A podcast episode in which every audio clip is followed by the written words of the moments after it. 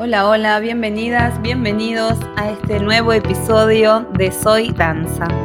Mi nombre es Romina Tallarico, soy directora de RT Estudio y es nuestra misión que en el mundo haya más y mejores bailarines y docentes. Y es por eso que estamos acá con este podcast que recién comienza, que recién nace, pero que está teniendo mucha repercusión y linda repercusión, así que siempre vamos a comenzar dando un gracias enorme por, por escucharnos. Y bueno, estamos en el segundo podcast de esta serie de podcasts que tienen que ver con tratar temas de psicología de la danza. Si no escuchaste el podcast anterior, te recomiendo que lo hagas. Igualmente no, no tienen correlación, pero sí estuvimos viendo Estudio Eficaz en el podcast anterior y hoy nos toca un tema que a mí me apasiona, me encanta, estoy súper entusiasmada con este tema, con el tema de hoy, y es la motivación. Para mí la motivación es clave en la danza y en la vida, es lo que mantiene encendida esa chispa interna.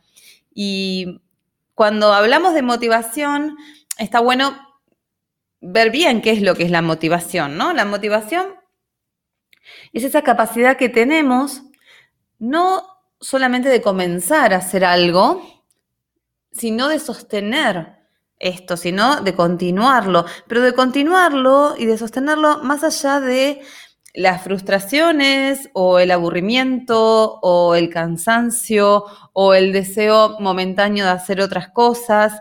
Eh, es sobreponernos a todas esas cosas, a todas esas emociones que son humanas y que siempre están aparejadas en cualquier proceso que estemos viviendo. Todo proceso y más un proceso de aprendizaje, tiene, tiene estas emociones, conlleva estas emociones. Es muy difícil que empecemos un camino y que el camino sea lineal hacia el éxito. No conozco caminos que sean lineales hacia el éxito. Hay un montón de situaciones que son desafíos que se van presentando y en los cuales en esos momentos es donde más necesitamos tener fortificada la motivación para poder superarlos, para poder perseverar, para poder continuar, para poder llegar al éxito de lo que nos proponemos. Y como hicimos en el podcast anterior, en este también vamos a trabajar en base a claves. Claves que son cortitas, muy direccionadas, muy concretas y bien prácticas para que vos puedas utilizar estas herramientas en la vida cotidiana. Y dentro de las claves, eh, la primera clave dice, es, muy obvia, pero es algo que realmente nos cuesta mucho hacer. Y es, dice, identifica tus motivaciones y tus metas. ¿Qué querés? ¿Qué querés lograr? Tus objetivos. Y a veces nos embarcamos en algo que nos entusiasma, en un proyecto que nos entusiasma, pero no nos planteamos qué queremos lograr. ¿A qué aspiramos? Entonces eso también hace que vayamos corriendo esa zanahoria, ¿no? Entonces puede suceder que nos metemos en una carrera, empezamos una carrera y nuestro objetivo claramente es obtener ese título. Pero eh, en el medio del camino resulta que nos vamos hacia el virtuosismo. Entonces, si no logramos tal nivel de virtuosismo, nos frustramos y perdemos de vista que ese no era nuestro objetivo. Nuestro objetivo era terminar esa carrera. Entonces, parar un segundo y bajar al papel, no solamente pensarlo, sino bajar al papel de manera concreta, ¿qué es lo que yo quiero con esto? ¿Qué es lo que yo deseo? ¿Cuál, cuál es mi meta? ¿Por qué? ¿Por qué quiero lograr esto? ¿Para qué? ¿Para cómo me voy a sentir? ¿Qué posibilidades voy a tener? Bueno, eso es fundamental y es el paso uno. No iniciar ningún proyecto sin saber qué es lo que queremos. Hay un refrán que dice, el que le apunta a la nada le acierta siempre. Y es así. La segunda clave dice, establece objetivos acordes con esas motivaciones y utiliza microobjetivos para, para aprovechar tu tiempo y esfuerzo. Esto es una cuestión de organización y gestión de, los proyectos y del tiempo. Y es fundamental. Yo tengo que tener el objetivo no solamente eh, lineal con la meta, sino también con mis motivaciones. Si yo voy a empezar eh, un proyecto porque quiero capacitarme técnicamente en ese proyecto, porque mi motivación es tener una excelente técnica, entonces mis objetivos van a estar planteados a partir de esa meta. Y mm, también es muy inteligente cumplir meta por meta y también ordenarlas por una cuestión, eh, en un orden de prioridades, ¿no? Sí se puede lograr todo, pero no se puede lograr todo al mismo tiempo. Y esto es una clave. Y esto es algo con lo cual eh, lidiamos y que nos desmotiva. Em, sí, puedo ser una gran bailarina técnica y una gran bailarina expresiva y aparte ser un excelente docente. Pero tengo que priorizar en qué orden lo voy a lograr, porque si me propongo todo junto, seguramente no pueda abarcarlo todo al mismo tiempo. Eh, en un plano dirigiendo o, siendo docente pasa lo mismo. ¿Qué pretendo de mi grupo? Si yo pretendo un 10 en cinco factores de mi grupo y al mismo tiempo y no lo logro porque no lo voy a lograr claramente, es muy difícil y me frustro y entonces nada sirvió. Bueno, ver cuáles son esos objetivos de acuerdo a las motivaciones y después plantear microobjetivos. Bueno, ¿qué quiero que pase durante las etapas? Voy a dividir las etapas. Si mi carrera dura cinco años, bueno, voy a tener objetivos para cada uno de esos años, pero también está bueno tener objetivos trimestrales.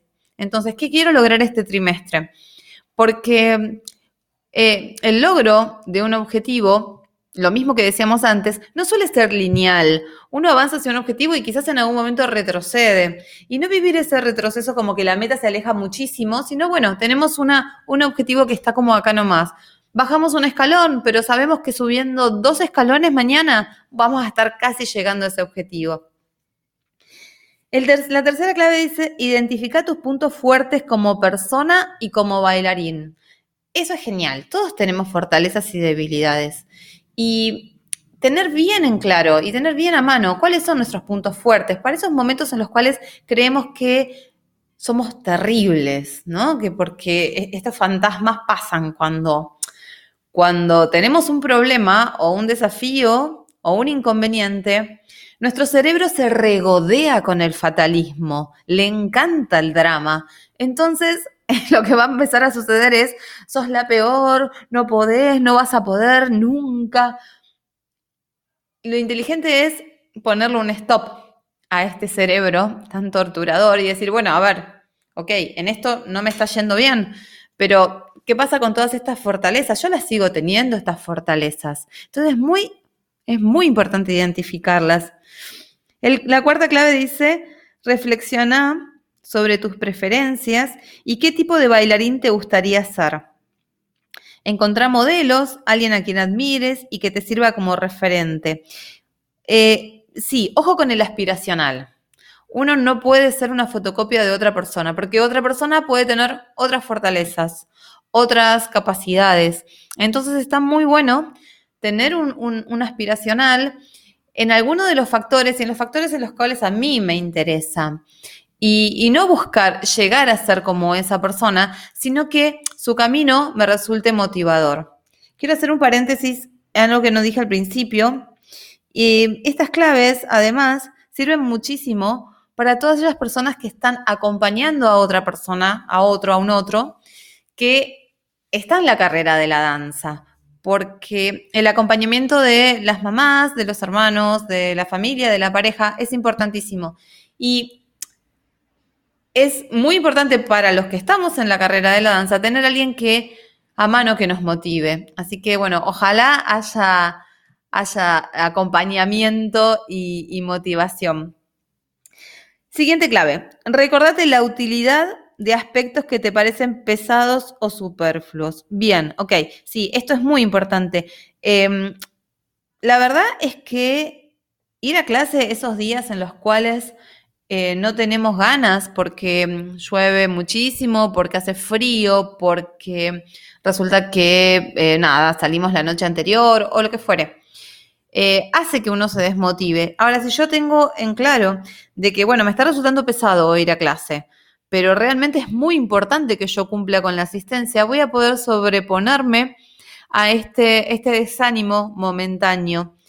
Es muy importante. Bueno, en la siguiente clave dice que emplees visualizaciones motivadoras. Sí, esto que decíamos antes, esta meta que tenemos, este sueño que tenemos, bueno, bajarlo al lápiz y al papel, pero también tener como la visualización muy en la cabeza, ¿no? De, cómo sería ese momento, en dónde estaría, cómo me sentiría, cómo estaría vestida, em, las emociones que tendría. Esas visualizaciones rápidas y a mano me van a ayudar a, saber que esa meta es está realmente asociada con mi felicidad. Crea buenos hábitos y estos hábitos te van a ayudar en los días que no tenés ganas. Los hábitos son grandes guerreros de las apatías y de los desánimos. Si yo em, hago, cumplo con ciertas tareas de manera rutinaria y en piloto automático, eh, muchas veces nos cuesta menos porque no tenemos que tomar la decisión. Entonces, está bueno tener rutinas, asociar rutinas.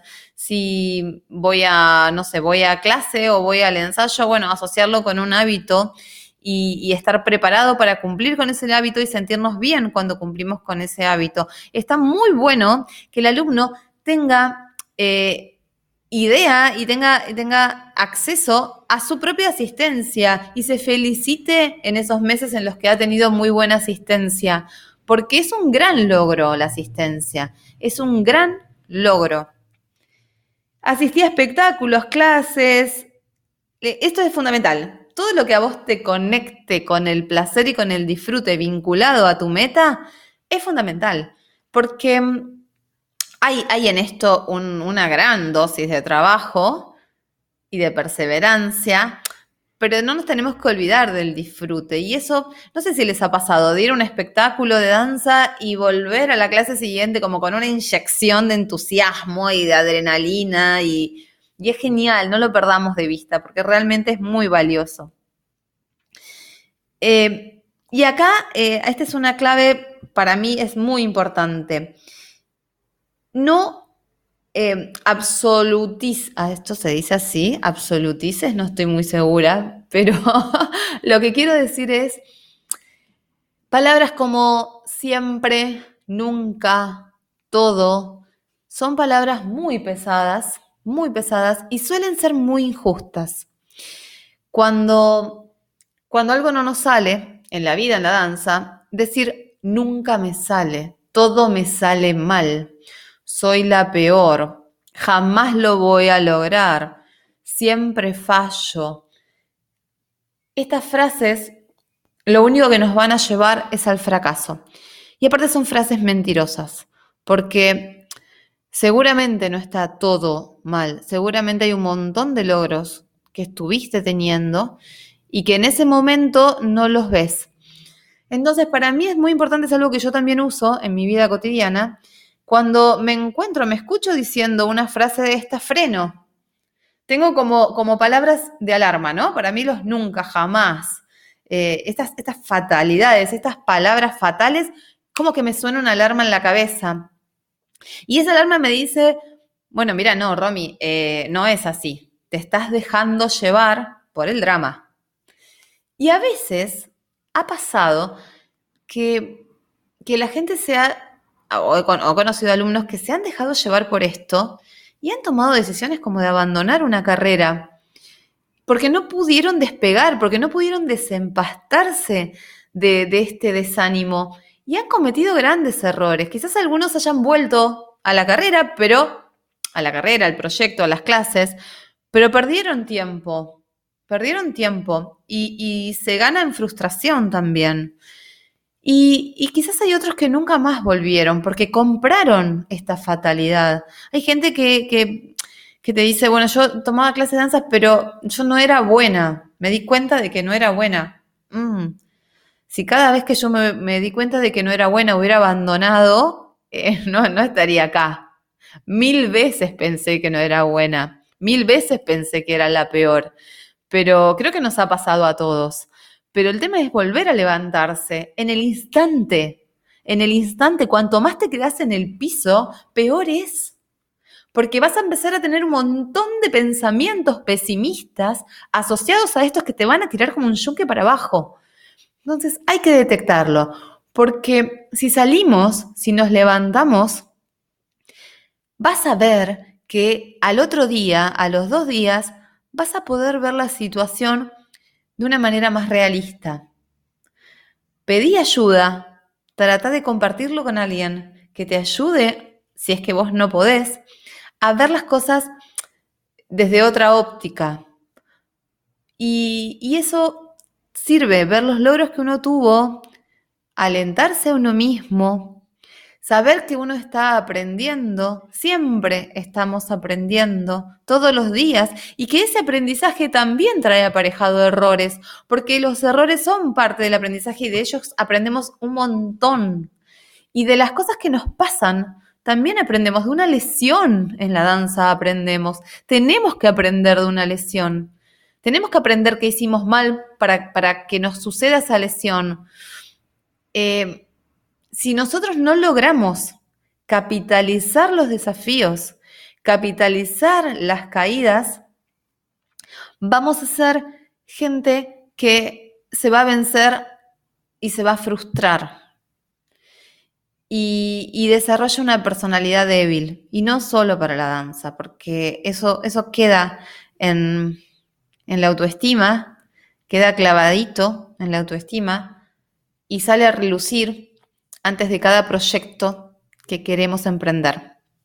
Así que la motivación es clave, es clave, es fundamental poder tener rutinas, tips, claves para levantarnos y seguir adelante, porque nuestros sueños valen la pena, porque nuestros sueños valen el esfuerzo y porque nosotros merecemos nuestros sueños. Bueno, ya estamos llegando al final del podcast. Gracias, infinitas gracias por escucharme. Espero que esto te sirva. Si es que estás pasando por una situación desafiante y si no, que lo puedas conservar en algún lugar de tu corazón para, para usarlo cuando sea necesario. Muchas gracias otra vez. Nos vamos a encontrar en el siguiente episodio para seguir investigando y explorando todas estas maravillas que trae la psicología de la danza. Cualquier consulta, cualquier pregunta, cualquier sugerencia, proponer temas, como siempre, puedes encontrarnos en la web www.rtstudio.com.ar o en las redes sociales en Instagram, en Facebook como RT Studio. Podés escribirnos y, contarnos y, y proponernos cosas que la verdad es que es fantástico para nosotros. Muchísimas gracias una vez más y espero encontrarte en el próximo episodio de Soy Danza. Chao, chao.